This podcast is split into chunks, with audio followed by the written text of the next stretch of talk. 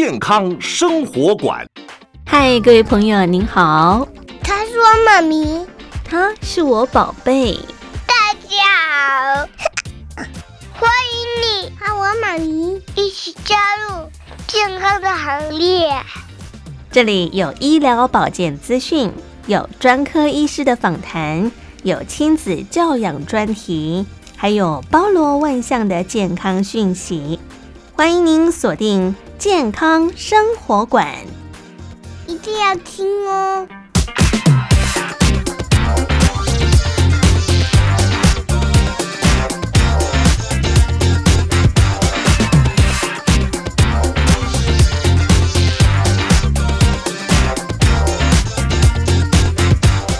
健康生活馆呵护您健康每一天，各位亲爱的朋友，您好，我是佑佳，欢迎您收听今天的节目。最近我们发现天气真的是一天天的好转了，春暖花开。除了人想要到户外去活动之余呢，蝴蝶、蜜蜂、昆虫呢也开始活跃起来了。可是，在户外活动当中，我们最怕担心的是碰到蜜蜂蛰伤，或者是碰到一些的毒蛇咬伤的时候，哈，到底我们该怎么样去做一些紧急处置的工作呢？今天我们要把焦点放在蜜蜂蛰咬该有的一些处置作为。不知道，亲爱的朋友，您是否曾经有被蜜蜂蛰伤过的经验呢？到底在蛰伤之后，第一时间该怎么样去做一些应变紧急处置工作呢？今天我们要透过三军总医院急诊部洪家维洪大夫的分享来告诉大家。欢迎您锁定今天的节目。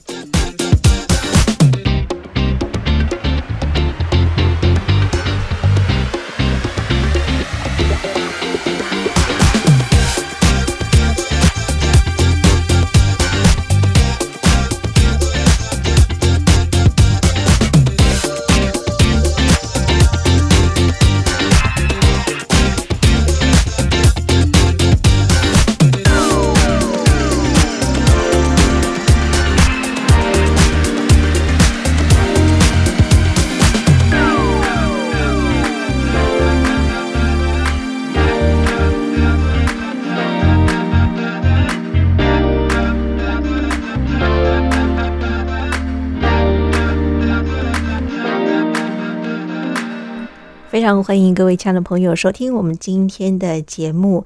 嗯，现在呢是人间五月天哈，可以说是一个春暖花开的季节。很多的听众朋友呢会借着天气好的时间出游，或者像现在呢有一些的朋友啊，可能疫情的关系闷了两三年了哈，都会纷纷的选择出国去旅行。但不管是在哪里啊，我们在接近大自然的时候呢，难免可能会引来了一些蜂蝶啊、蚊子啊。亦或是小黑蚊叮咬的情况。今天呢，我们就要跟大家一块来聊聊致命的风险哈，也就是当如果说我们在户外的时候啊，碰到一些蜜蜂蛰伤，会有一些什么样的反应？它会带来什么样的症状？到底我们该怎么样做一些预防及处理的工作呢？今天我们在节目现场很开心为听众朋友邀请到的是我们三军总医院我们急诊部的洪家维洪大夫，欢迎您，洪大夫。主持人、各位听众朋友，大家好。是我们刚刚说到有关于这个户外活动最常见的恼人。人事件呢，就是蜜蜂蛰伤哈。如果说只是被一般的蜜蜂蛰伤的话呢，只是会感觉到稍稍的不舒适，用一般的缓解方式就可以了。但如果说你自己本身对于蜂蛰有过敏，或者是重复被蜜蜂蛰咬多次的话，可能就会出现更严重的症状，甚至呢是需要送急诊做治疗。有些时候呢，还会有致命的风险。我们这种蜂蛰在定义上呢，它在生物的分类上，其实蜜蜂、胡蜂与虎头蜂，嗯，它们在生物上都同属于节肢动物门底下的膜翅目了。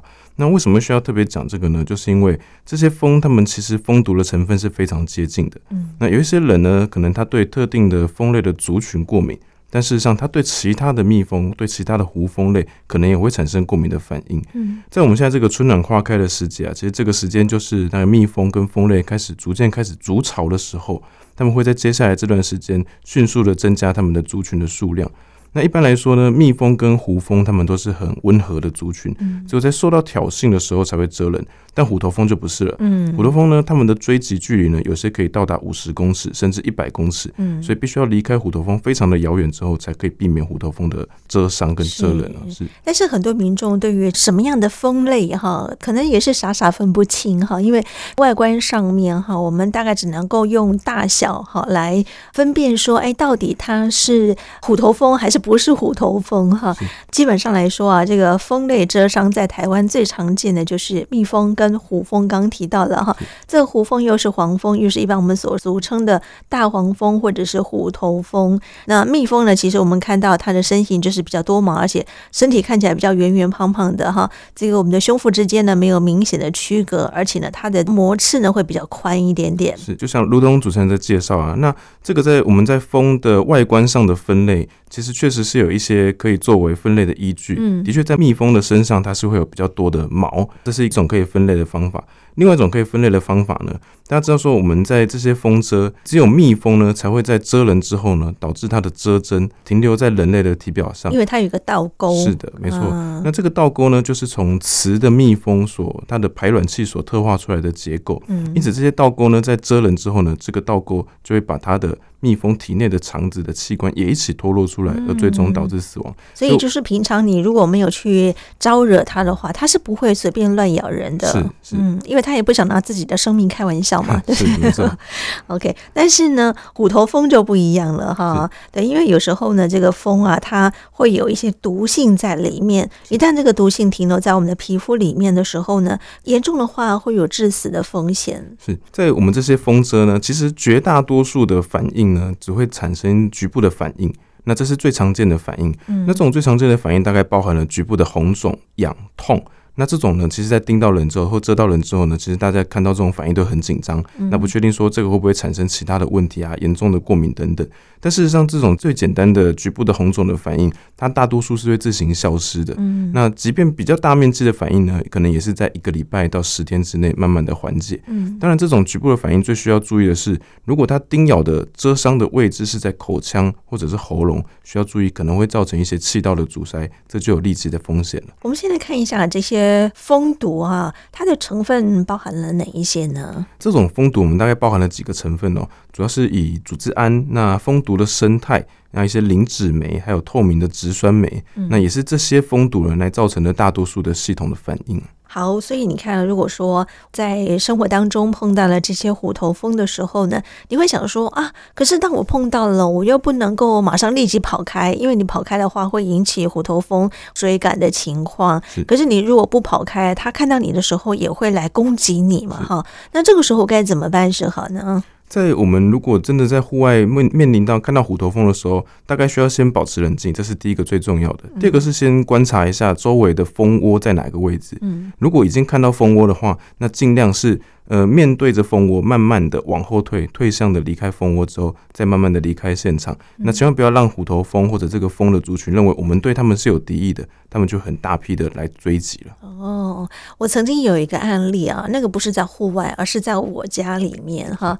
有一次呢，我就到南部去参加我一个亲戚的婚礼，两天不在家，回到台北的时候呢，门一开，发现哎，为什么客厅有那个翅膀飞的声音？后来呢，我找找找，发现哎。居然有一只很大型的蜜蜂！天哪，我吓死了！我第一个想到的是不是虎头蜂？刚好我们家有一个小网子，是可以网那些小昆虫的网子，我就拿那个网子，好不容易被我抓到了，然后我就把它拍下来，上网去查，果然它就是虎头蜂。我心想着，为什么会有一只虎头蜂从我们家里面冒出来？我就很担心它会对我有什么样的攻击性的行为。还好我用网子把它网下来了。这个时候呢，我又不敢拿去放生，我就把它放在网子里面放了两天，结果不小心它就死掉了。你觉得我这样的做法对吗？还是我觉得应该怎么处理方式好呢？其实大部分的蜂哦，他们在真的跟他们平常所处的环境不一样的时候，他们其实更紧张的，他们也很希望可以离开现场了。那当然我们在处理上，除了要小心避免去招惹它，让它产生攻击的反应之外，那的确可以考虑，比如说我们把窗户啊、门窗这些，哎，稍微打开，看看它有没有机会可以自己飞出去。那在我们台湾大概有七类的虎头蜂，那其中是有几类它是比较容易在阳台跟一些呃窗边来做竹草的。所以其实，在平常在打扫的时候，也可以注意看看是不是有一些蜂巢筑巢的痕迹。嗯，如果有的时候，可以适时的做处理，就可以避免有蜂群的产生了。是，可是我们家从来没有过这样的经验哈，往后也没有，就是那一次 only one 哈。所以我到现在我觉得还是一个谜，不知道它是从哪里飞进到我们家里面来的哈。好，那当然是在室内，你觉得它只是会攻击你哈？你有什么样的捕捉器，就赶快把它捕捉起来，要不然其实在家里跟它。四目相对，你也觉得很危险的一件事情。是，这些蜂也非常紧张。OK，我们再来看一下蜜蜂蛰伤哈，它在临床上面会有一些什么样的反应呢？那除了我们刚才讲的最常见的局部反应之外，其实最需要留意的是立即的过敏反应。这种立即的过敏反应是绝大多数造成蜂蛰呃死亡的主要原因哦。那这种过敏反应大多在蛰伤后的前十五分钟之内就会发生，嗯，那几乎在六个小时之内就会发生完毕。也就是说，如果我们在中午十二点被蛰伤，诶，我观察到晚上六点之后，诶，都没有产生过敏反应，那大概是没有太立即的危险。那这种过敏反应，它最初的症状可能非常轻微，嗯，但是却迅速的进展到休克。那而且大家可能会有一个迷思是，今天我是不是要被蛰伤的次数很多？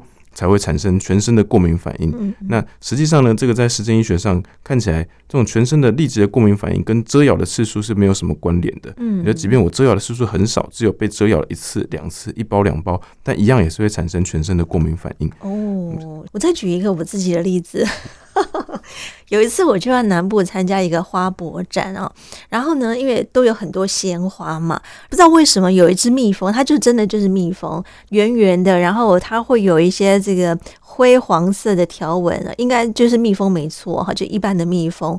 然后我就想说，它为什么会来叮我？刚开始我还不知道我被叮了，后来呢，我就发现我的手好像有点刺刺的。我一看就发现，哇，天哪，有只蜜蜂！我第一个反应就立即把它剥掉哈。然后我就开始从此很担心，完了它会不会有毒？因为那时候还不懂，就赶快去找服务台看有没有什么样的一些救护箱，可以做怎么样紧急的处理工作。因为他们也没有什么药可以涂抹，就叫我观察一下。然后我就很担心，担心了一夜。哎，还好，它只有肿肿的一块就没事了。所以在户外，这种蜜蜂其实是蛮常见的哈。可是呢，我就在回想那天我并没有擦香水，也没有穿特别鲜艳的衣服。为什么他就会来叮咬我呢？呃，当然除了呃身上的一些香味之外啊，比如说有一些发胶类的东西，那或者是化妆品，那以及如果说所着的衣物是比较亮色的，嗯，那这种时候还是有可能会让一些蜜蜂或者是蜂蛰来跑到身上来哦。身上比较亮，他以为你就是那一朵花嘛？是。OK，好，所以它可能有时候会出现的一些轻度反应，比方说蜜蜂蛰咬的地方会有一些剧烈的灼痛感，或者是说蜂蛰的伤口会出现红色的丘疹啊，蛰伤的地方呢会有些轻微的肿胀哈。有部分的人呢，在蛰伤数小时之后呢，会有一些肿痛，或者是说他自己就消失了哈，也不一定，所以每个人的症状都不一样，对不对？这些是比较轻度的，那中度的反应又有些什么不一样呢？中度或者是重度的症状，主要还是来自于立即的过敏反应了。嗯，这种症状它其实可能是非常的不典型，比如说他在被蛰伤之后，他产生的恶心、呕吐以及腹泻的症状。绝大多数的人根本不会把这些症状联想到跟风车是有关系的。嗯，那另外他可能也会出现头晕或者是晕厥，也就是他在被蛰伤之后人昏过去了。那昏过去是到他叫不醒的程度，但可能过了几分钟之后人又自主的清醒，而回到他原本的意识状态。那这种情形呢，如果是发生在风车之后呢，还是要当成是一个立即的过敏反应。那甚至有一些比较严重的情形，这种蛰伤会产生不自主的肌肉的痉挛，那甚至是癫痫的情形。是，可是我们说坊间的蜜蜂的种类非常的多种哈，在可能第一当下你没有办法很看得很清楚，到底是哪一种蜂类来蛰你，对不对哈？当然排除大黄蜂之外，其他的那些蜜蜂，可能在第一时间蛰你的时候呢，还是会有一些针刺的感觉，红肿热痛哈，或者是说更严重的状况啊。那我们在当下应该怎么样去做一些紧急处置的工作呢？所以如果我们发现说，假设它是蜜蜂的蛰咬。那如果我们发现遮针还在伤口当中的时候，应该要把它立即的取出来。嗯，那在我们的传统教学哦，那会建议说应该要拿一些刮刀啊，或者是信用卡的背面来把这些蛰针给刮除。那这样建议的理由是因为去避免挤压剩余的毒液来流入组织当中。但事实上，这些风遮在遮到人体之后呢，它的腺体还是会有不自主的肌肉收缩，所以会让它即便脱离了封体之后，会继续的把这些毒液给排入人体当中。所以，不管用什么方式去除才是最重要的原则。那这是第一个。那第二个的话，就是在我们去除之后呢，可以用肥皂和水来彻底的清洗这上的部位，嗯、来最大程度的减少它感染的可能性。是，可是你说啊，蜜蜂这么小一只，它的针应该也是非常的细小。是，你用肉眼可以看得到吗？肉眼是看得到。那有些甚至可以看得到它的腺体还在皮肤上收缩。哦，是。那为什么不能够直接从下往上把它拔起来？是要用呃信用卡，或者是说用其他的方式把它用刮除的模式呢？是因为蜜蜂的遮针呢，它其实是有一些倒钩的，所以今天我们如果是用从体外想要把它挤出来的话，曾经我们也遇过，他是一个呃电力公司的员工，那在户外施工的时候，就是不幸被蜜蜂蛰到了，他就看到他的手上的一个小小的黑点，那很直觉的反应呢，就是想要把它挤出来。那当下呢，他其实被咬到的时候只有局部的红而已。那一挤出来之后呢，虽然针是挤出来了，但是它的红肿的范围却变成很大的一片。那这也是来自于他今天他把毒素呢，把这些蜜蜂的蜂毒挤到了它更深部的组织当中。嗯，那如果说有一些镊子可以把它夹起来，可以吗？是，这就是更好的方式。哦，是因为我们说啊，拿信用卡把它用刮除的方式，它即便是有一些蜂毒在里面，它用刮的方式一样还是会有一些渗漏的情况嘛。它多多少少还是会有一些毒液的渗漏的情形。嗯。那不管用什么样的方式，只要可以迅速的把它给取出来，这个就是在被封折之后最重要的第一步。所以，我们说这个蜜蜂蛰人的时候呢，会将这个蜂针刺入到我们的皮肤哈。蜂毒它含有蛋白质，它会影响到皮肤细胞的免疫系统，造成我们蛰伤的地方，刚刚说会有一些疼痛肿胀哈。被蜜蜂蛰咬有过敏的人来说，这个蜂毒它有时候可能会引起还蛮严重的过敏反应的问题哈。对，因为有时候一些人觉得哎，好像没事，只是一般的红肿热痛哈，过了几个小时就没事了。可是对于这个蜂毒比较敏感的人的话呢，他可能就是会引发比较严重的问题。是这种对于蜂毒最敏感的人的话，最严重是会在过敏的当下产生呼吸困难，甚至心跳停止。嗯，那我们一般来说，这种在蛰伤之后产生系统性症状的时间间隔越短，它的反应越严重。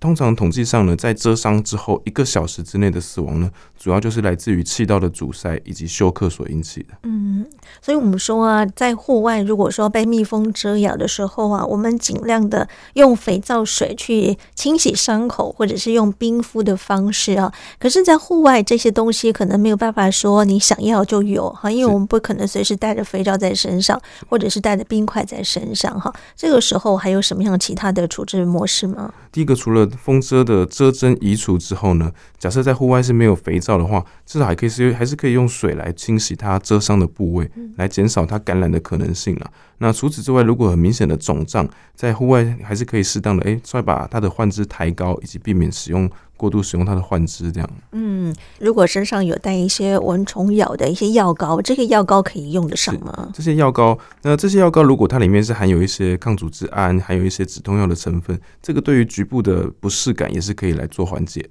好，所以我们说，因为成人发生的过敏反应啊，往往是比儿童严重，而且呢，更容易因为过敏性休克而死亡哈。所以呢，更要特别注意避免这个蜜蜂蛰咬是很重要的哈。所以。有时候我们会在天气好的时候啊，去山区，比方说我去登山啊，去旅游。最近呢，很风行的就是露营的工作哈。有时候你在外面扎营哈，你不知道外面的环境是怎么样哈，没有去做一个全面性评估的时候，你不晓得附近会有一些什么样的昆虫啊、蚂蚁啦哈，或者是说呢，像这个之前我们所讨论很多的这个隐翅虫等等的哈，像这些很可怕的这。这些昆虫，你不要看它小小的一点点啊，可是它身上所具有的一些毒性，只要叮咬到你身上的时候呢，有可能会致命的风险哈。所以我们在户外真的一定要特别的小心跟留意啊。所以我们说，当出现这个蜂毒反应的时候呢，我们在医疗院所第一时间会做什么样的检测呢？那事实上，在这些蜂蛰的族群到了医疗院所之后，我们第一个都会评估它目前的反应是属于哪一类的反应。嗯，那当然绝大多数就是我们刚才所提到的局部的反应，就是局部的红肿、痛痒。这种只要味较清楚，只要提出，诶，回家之后可以做一些冰敷，可以如果真的有疼痛的时候，可以来使用一些止痛药。大概绝大多数的民众对于这一块都是可以比较放心的。嗯、那第二个就是要评估看看是不是有过敏反应。那过敏反应我们就要去了解说，第一个他蛰伤的时间，距离他到院的时间大概是在多久的时间之内，来确定说他还需要在急诊或者是还需要观察多久的时间，确定他不会有过敏反应的出现。嗯，但如果真的出现这种立即的过敏反应或者进展到过敏性休克的话，那在急诊的治疗呢，首选就是使用肌肉注射的肾上腺素。嗯，这个肾上腺素呢，就跟我们体内今天在遇到压力、遇到呃紧张。反应的时候所产生的肾上腺素是同一个东西。嗯，那除此之外呢，要积极的给予他补充一些水分，像是生理盐水啊等等的。来做提议的补充。那其实，在临床上，绝大多数的急诊医师在面对到这种过敏反应的时候，也会给予抗组织胺的针剂治疗，以及全身性的类固醇来做治疗。是是，看看哦，是不是有需要做过敏皮肤的检测工作哈？因为皮肤在检测的时候呢，少量的过敏原哈，它可以来做一个检测，看看是不是有一些过敏性的反应，或者是说我们需不需要去做一些血液的检测哈？过敏血液的检测，透过检测。你的协议当中对于这个蜂毒的抗体的数量来判断说你是不是有对于这个蜂毒有过敏的问题啊？抽血的样本呢也会送到医疗院所去做一些的化验的工作，找出可能的过敏源，这些都是方法。是，当然在抽血的部分。到了急诊之后，我们也会评估看看它蜂遮的呃数量大概是几包，我们会特别去算一下，这是一个。第二个也会去评估看看，假设有些人他在被蜂遮之后呢，他情绪很激动，他很生气，他想要把这个蜂把它打昏、打晕，甚至打死了之后带到急诊来。那曾经我们也遇过了，他带来之后呢，我们呃对着图谱看了一下，发现是在台湾的台湾地区最凶猛的叫黑腹虎头蜂。那这种黑腹虎头蜂呢，它只要只需要十被叮咬的蛰伤数到十包到二十包以上。它可能就会产生一些系统性的影响，这种系统性的影响当然包含了可能会造成肾功能的影响。肝指数的影响，甚至会造成一些横纹肌溶解的情形。嗯，这种时候我们在急诊的评估的面向就会变得更广泛，去确定这个病人在被蛰伤之后，是不是有他全身都有受到这些蜂毒的影响。嗯，所以我们说啊，一般的蜜蜂呢，它只能够叮咬你一次，因为它有倒钩的问题。哈，叮了之后呢，它的肠子什么的也会跟着一起哈被拉出来。是，可是呢，我们的虎头蜂就不一样了哈，它可以连续蛰你好几次哈，所以这个就可怕了哈。所以我们在判断这个。昆虫蛰伤的过敏源的时候，可能第一当下你根本完全来不及反应，到底是什么样的蜜蜂蛰你，你可能连看都没有看清楚，它就飞掉了，对不对？哈，所以我们做这样的一个过敏皮肤检测或者是血液检测的时候呢，同步的这个医生呢，可能也可以帮你确认一下，到底是哪一种蜂的过敏哈，比方说是大黄蜂啦，是胡蜂还是黄蜂的过敏反应，这些都可以检测出来，对不对？如果使用目前的临床的数据上来判断哈，因为前面有提到说，那种蜂毒它其实成分上大家是类似的，比如说组织胺啊、蜂毒生态啊等等的。但是目前的抽血检测暂时还没有办法去确定，所以它可能到底是哪一种蜂所造成的这些反应。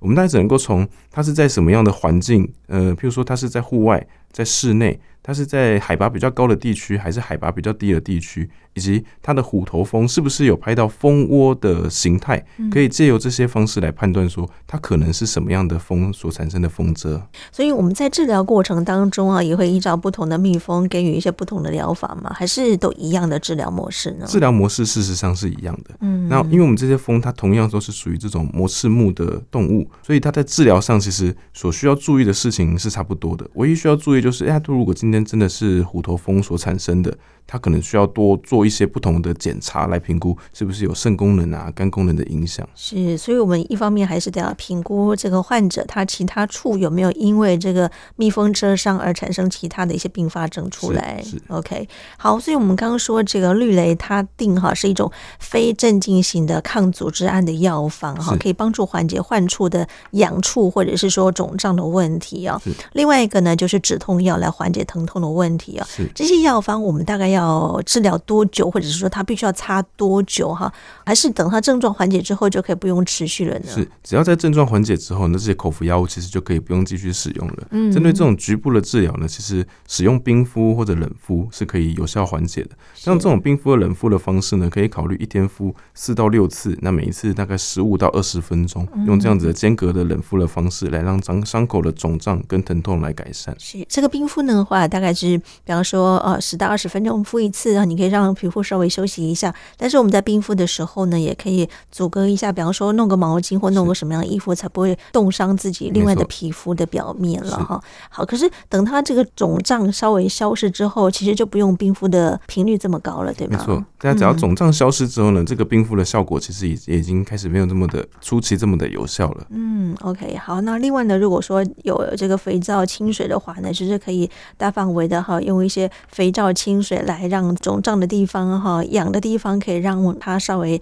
消肿，可以止痒一下下哈。当然，我们还是要在第一时间赶快到医疗院所，请专科医生来帮忙我们做一些诊治的工作哈。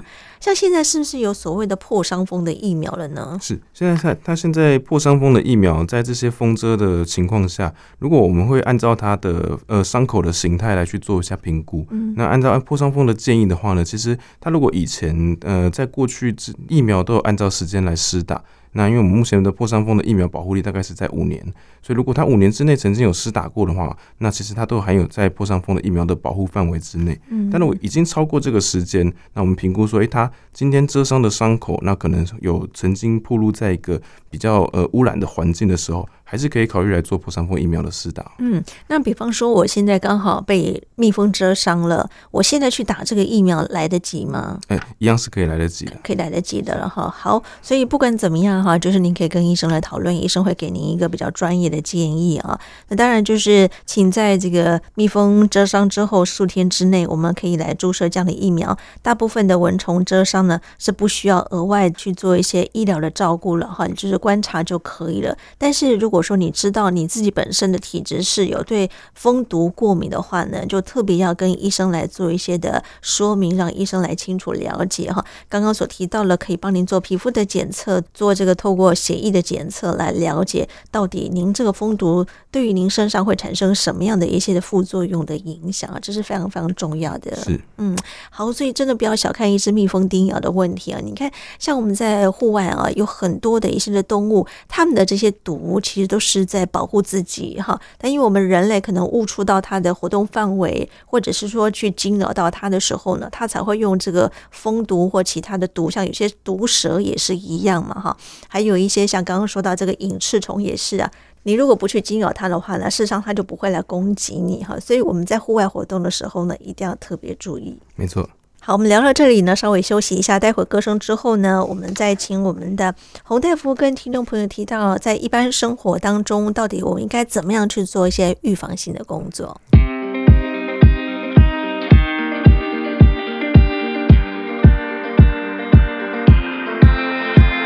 Seven hours driving on the highway,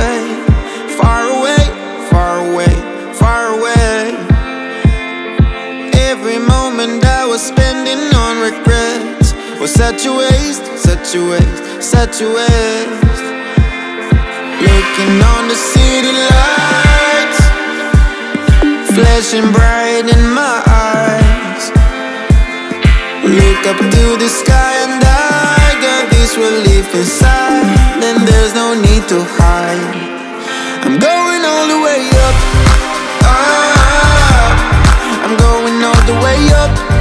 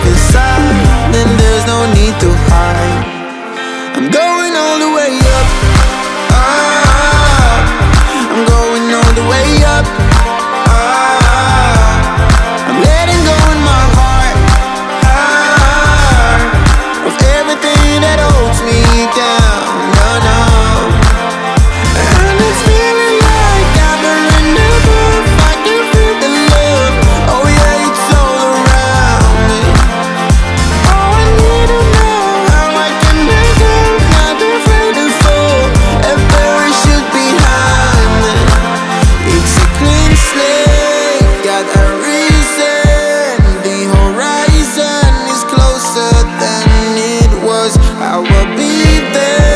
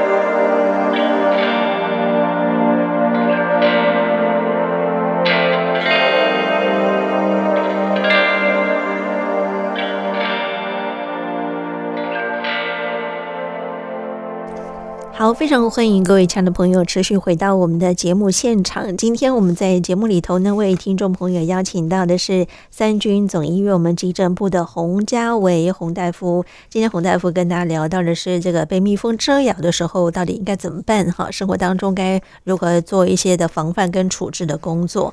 提到了这个蜜蜂蛰伤啊，我们应该怎么样去做一些预防呢？因为我们说，我们到户外去活动的时候，也不太清楚蜜蜂什么时候会来哈。那万一碰到蜜蜂的时候，我们应该怎么样去做一些防范呢？事实上，在这种蜜蜂，我们要去预防的话，其实第一个最重要的就是预防。这些在蜂蛰上面预防是远远胜于治疗这件事情。我们大概可以从蜂蛰的呃这些蜜蜂的生活形态开始来说起。那因为这些蜂呢，它们大概三四月，就是诶大概三四五月这个时候呢，开始陆续的筑巢，会有新的蜂王产生。嗯，那蜂王产生之后呢，它就会开始有幼蜂的新的新生儿诞生。那诞生之后，这个族群就会越来越多。到了大概八九月、九十月的时候，这是蜂群最多的时候，来到高潮了。是，但是这个时候呢，因为九月、十月开始，天气其实开始逐渐要开始变冷了，所以其实它们的食物的来源开始慢慢变少。这时候，同时蜂群变多，而食物变少的情况下呢，它的新的幼蜂呢又开始有新的蜂王产生的时候，在蜂群的内部其实就会开始变得不稳定。所以在呃，往年的大概九月到十月呢，这个时候就是蜂蛰最多的时候，所以大概蜂蛰会出现的时间呢，大概就是每年的清明开始。那到了中秋的时候会到达一个高潮。那这个在蜂群最多最不稳定的时候呢，在也是我们在户外最最需要去留意，是不是有出现这种蜂窝、蜂巢或者一一群的蜂在附近飞舞的情形发生。所以我们在户外真的活动的时候，为了要变减少这些被风蛰的机会。那要尽量去避免使用一些有香料的化妆品，那香水，那也尽量去减少使用发胶。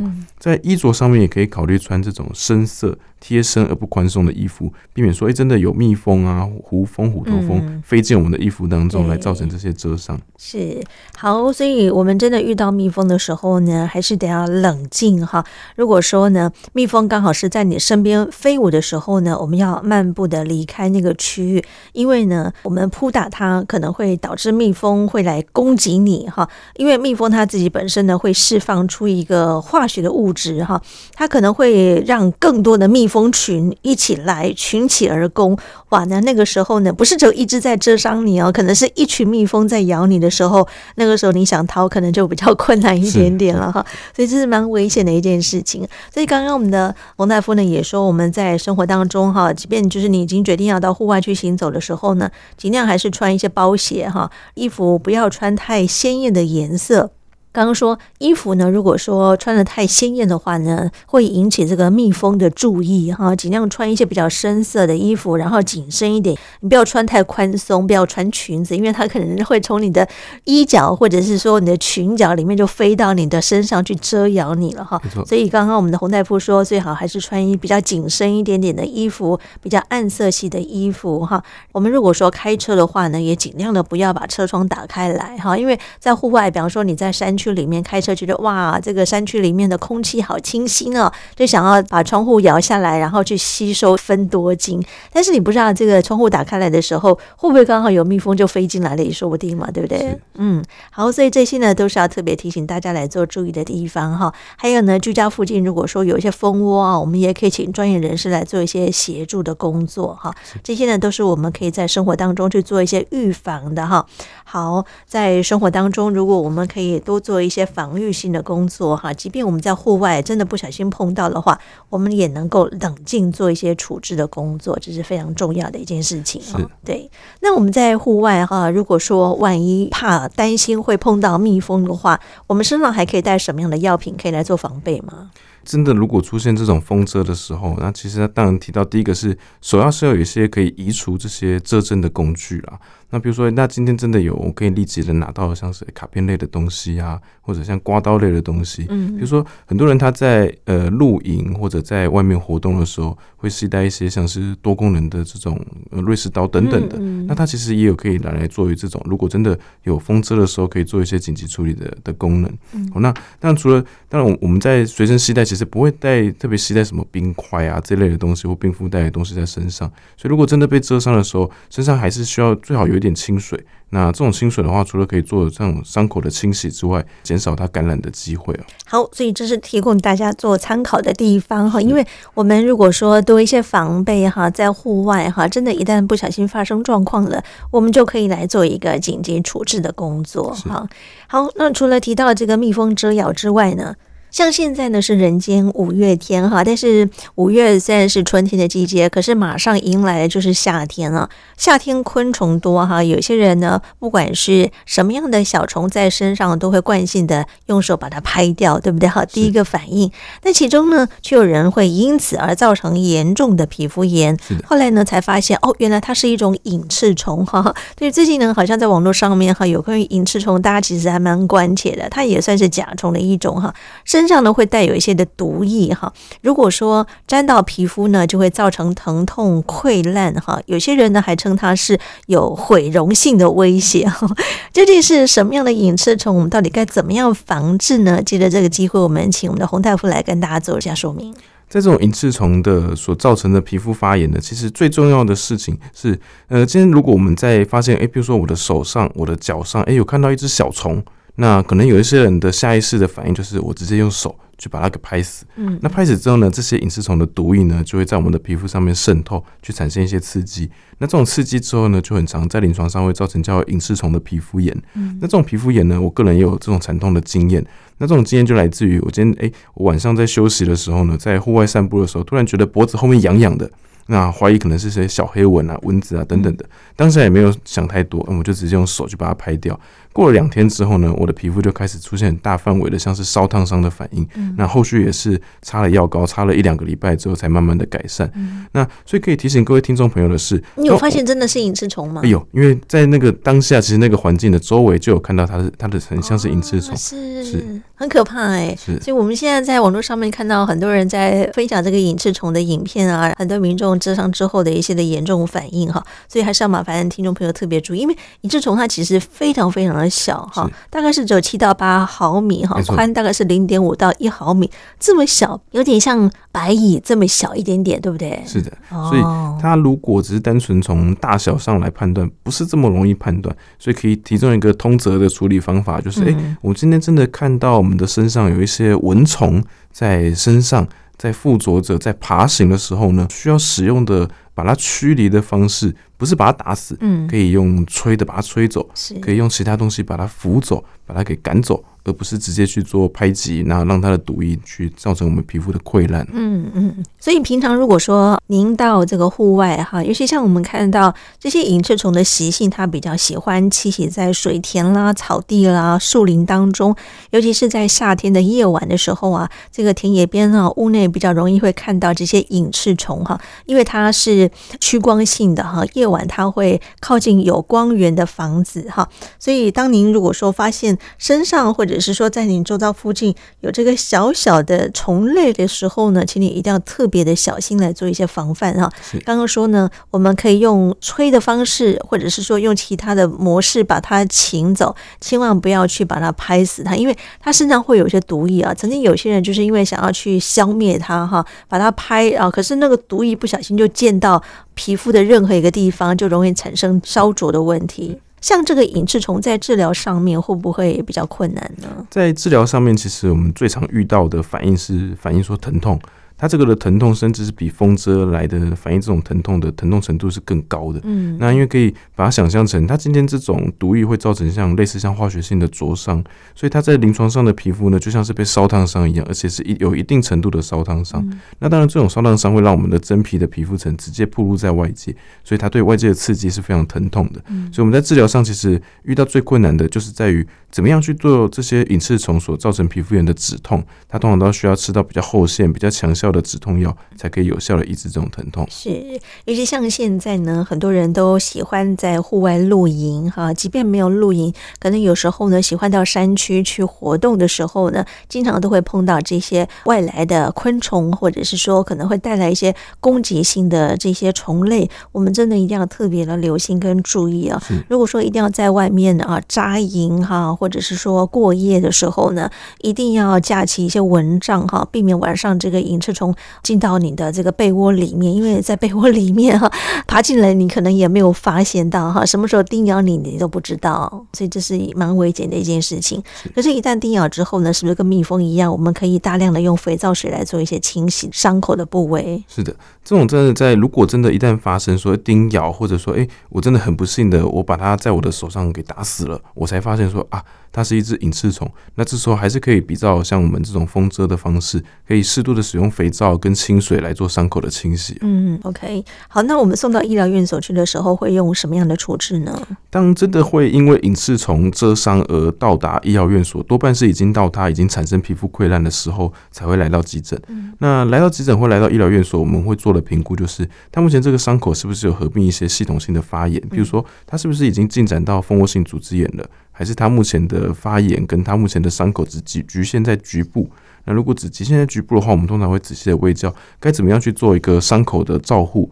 然后去做伤口的清创，那来让它伤口后面长好之后呢，其实皮肤就会慢慢愈合了。嗯，那如果说比较严重的状况的时候呢，真的比较严重，甚至进展到变慢性伤口的时候，是时候我们会转介到整形外科的门诊来做追踪。那有时候甚至考虑需要做其他的治疗方式，才可以让他的皮肤可以有比较好的愈合。是，所以我们刚刚说哈，很多人被这些隐翅虫叮咬了之后呢，有人把它称作是毁容性的威胁哈，所以可以想见它的破坏力是还蛮强的哈，所以在户外的时候呢，真的我们还是要再次提醒所有收音机旁的听众朋友们，一定要做好万全的防范哈，因为即便在户外，我们有很多可以玩乐的地方，但是呢，保持好自己的人身安全还是蛮重要的一件事情哈，因为毕竟这些昆虫都小小的，你很难用肉眼去发现到。如果可以的话呢，其实我们可以选择穿长袖长裤哈。可是你会说夏天好热啊，叫我穿长袖长裤，其实也蛮难耐的一件事情哈。但是呢，我觉得如果可以用洋葱式的穿法，那或许可以做一些防范。很热的时候可以稍微脱掉，但是如果说你发现啊有一些比较危险地带的时候呢，还是穿个外套、穿个长裤会比较。保障你人身安全一点点了哈。好，这是提供大家做参考的地方。今天很开心，我们特有三军总医院我们急诊部的洪家维洪大夫的解说，跟我们一块聊到了蜜蜂蛰伤，最后呢也跟我们提到了这个隐翅虫到底该怎么样去做一些防范的工作，也提供大家做参考了谢谢洪大夫。谢谢主持人谢谢各位听众。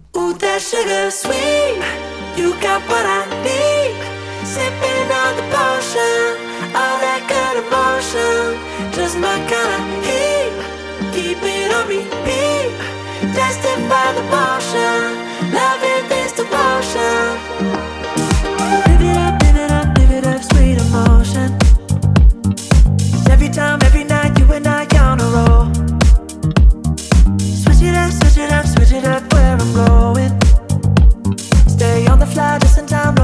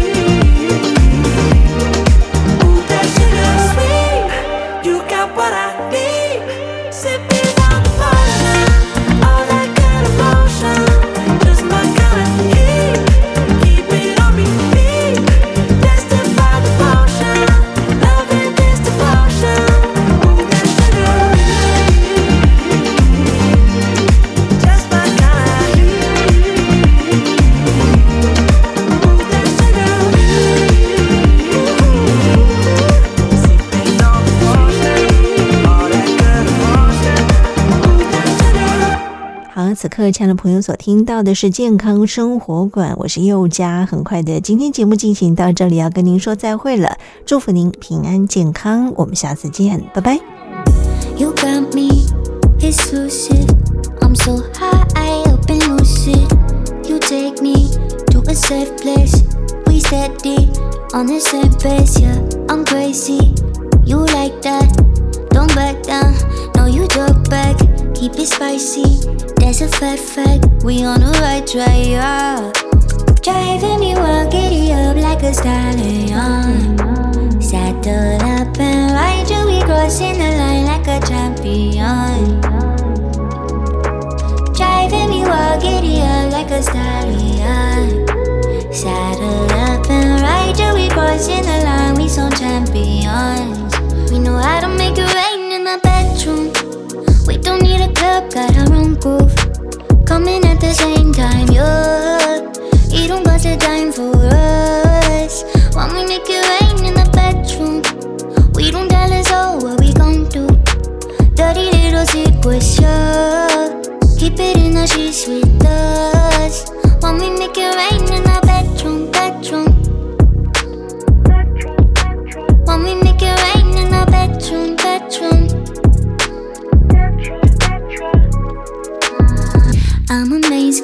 Don't get it twisted. There's a problem, we gonna fix it.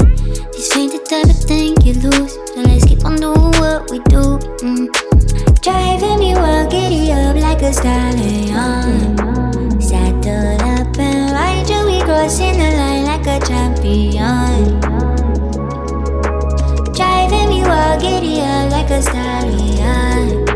Saddle up and ride you, we crossing the line, we some champion.